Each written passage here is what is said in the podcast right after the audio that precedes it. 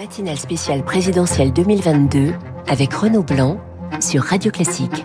Et avec Cécile Cornudet des Échos, Guillaume Tabar du Figaro, Bruno Jambard de, de l'Institut Opinionway.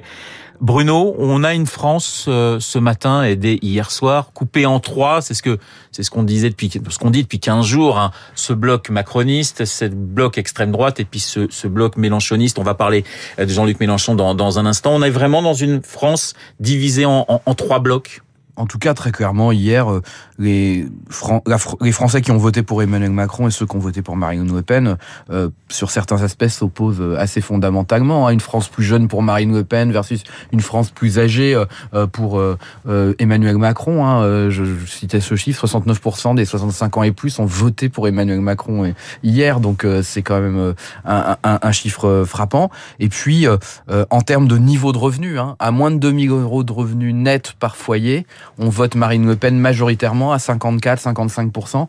Au-delà, on vote pour Emmanuel Macron jusqu'à 70% pour les euh, euh, foyers, donc revenu est supérieur à 3500 euros net par mois. Donc il y a, cette grande fracture aussi, euh, je dirais, sociale qu'on retrouve et qui, qui est vraiment extrêmement forte.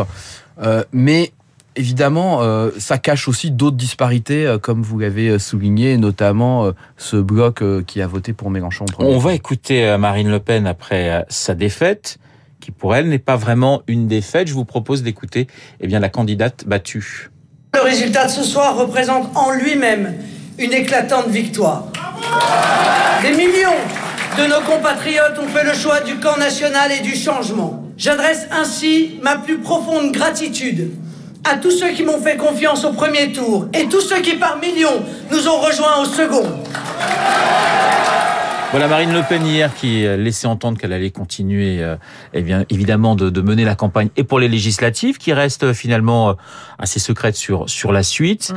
Euh, 41%, c'est vrai que jamais le, le, le, Rassemblement national ou avant le Front national n'avait fait un, un, un tel score. Est-ce qu'on peut parler quand même d'une plus qu'une défaite honorable, presque d'une victoire, comme elle le dit, ou bon, c'est la méthode Coué habituelle du perdant? C'est pas une victoire et elle est sans doute euh, très déçue. On l'a vu au soir du premier tour. Elle espérait que le, elle a compris qu'au soir du premier tour, vu l'écart qu'il y avait avec Emmanuel Macron, qu'elle ne gagnerait pas. Euh, mais c'est vrai que c'est, quand même euh, une belle progression, un beau score, et on va voir ce qu'elle en fait.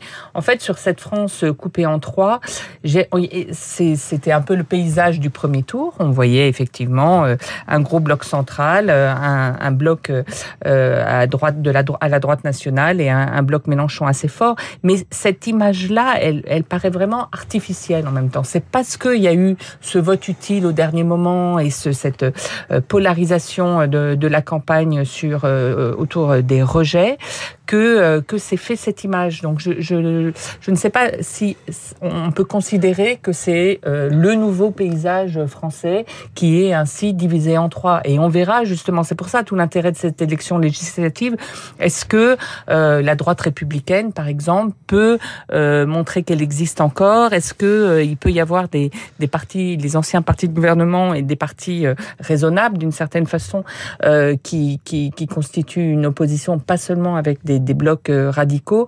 Je pense que c'est pas encore complètement figé. Alors avant les législatives, je vous donne la parole Guillaume, il y a certainement un nouveau gouvernement qui va se mettre en place. Gouvernement qui va mener forcément cette campagne pour Emmanuel Macron de ces législatives j'ai envie de vous dire qui, parce que là, là, on est un peu dans, dans, dans le flou euh, absolu. Euh, il y a plein de noms qui circulent et, et aucun, finalement, ne, ne, semble évident. Et alors, je réponds à ça, vous, vous me permettez un tout petit mot Je vous, mais je vous permets tout. vous êtes ici chez vous, vous le savez. Non, mais comme vous-même... je sors, je reviens. Quand vous aurez fini, vous me dites. Non, mais allez-y, je vous en comme, prie. Comme vous avez ouvert la question de, de, des fractures de, de, ces France et que c'est une thématique importante, Bruno a cité un certain nombre de fractures générationnelles, euh, sociologiques et autres. Il y a une autre fracture qu'il faut souligner, c'est la fracture Il y a un petit phénomène qui m'a frappé hier soir, c'est que vous savez, euh, on dépouille les bureaux de vote au fur et à mesure, et puis la, comptabilité euh, avance. Il a fallu attendre euh, que, les, que 40% des bureaux de vote soient dépouillés pour qu'Emmanuel Macron passe devant Marine Le Pen. Ça veut dire quoi? Ça veut dire que tous les premiers bureaux de vote qui ont été dépouillés, c'est les bureaux les plus ruraux. Et donc on a vraiment une France rurale qui a voté massivement Marine Le Pen et une France urbaine qui a voté très très massivement euh, Emmanuel Macron pour des, les grandes villes comme Paris, Nantes, Rennes, ça. Emmanuel Macron souvent fait plus de 80%.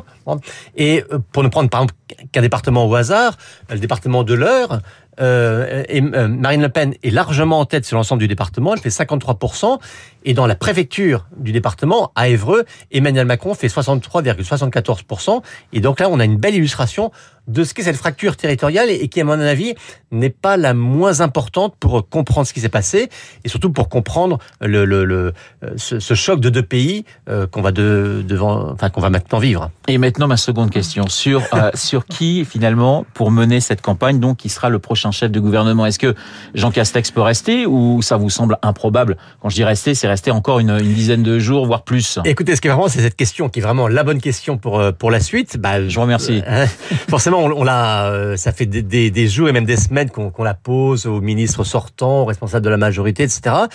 Et ce qui est frappant, c'est qu'on voit qu'il y a aucun nom qui s'impose comme étant naturel, ni sur le plan de la personnalité, ni même sur le plan du positionnement politique, pour dire, bah oui, c'est cette personne-là qui peut conduire la campagne.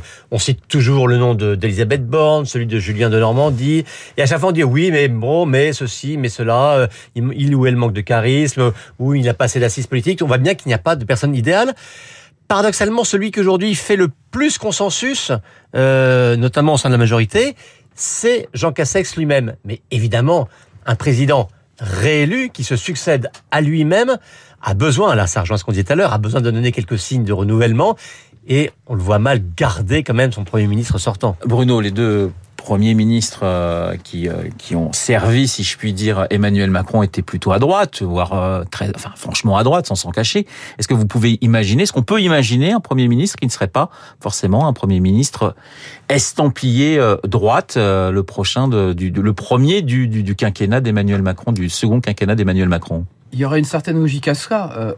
En Dont 2017, on a vu la, la campagne de, de, second tour en plus. En 2017, Emmanuel Macron a choisi Édouard Philippe. Pourquoi? Parce que d'abord François Fillon avait fait 20%. Et puis aussi parce qu'il était lui perçu comme un candidat de centre-gauche. Et donc il avait besoin dans son projet d'équilibrer avec un gain euh, au sein de la droite. Là, face au bloc euh, qui a voté pour Jean-Luc Mélenchon, qui est la troisième force euh, du pays au, au, premier tour de la présidentielle, on peut se dire que Emmanuel Macron, plus vécu aujourd'hui comme un candidat et un président de droite hein, par beaucoup de Français, a besoin d'aller chercher quelqu'un un peu plus à sa gauche euh, pour mener la bataille législative. Cécile, en 30 secondes. Euh, oui, on sent qu'il cherche un profil à la Édouard Philippe de gauche. On parle d'un maire socialiste ou d'un élu, euh, je sais pas, une Carole Delga, euh, socialiste, quelqu'un de, de, de territoire, mais avec une coloration de gauche. On parle aussi de euh, Julien de Normandie, euh, l'actuel ministre de l'Agriculture, et ça c'est peut-être pour faire le lien avec ce que disait Guillaume sur la fracture euh, rurale et territoriale. Donc une élection. On dit toujours que le Premier ministre procède de l'élection et ça veut sans doute dire beaucoup. Cette élection n'a imposé aucun profil particulier de Premier ministre et tout est ouvert. Eh bien, nous allons continuer cette discussion juste après le journal, le journal qui débutera dans une petite minute. Mais tout de suite, merci Cécile, merci Bruno, merci.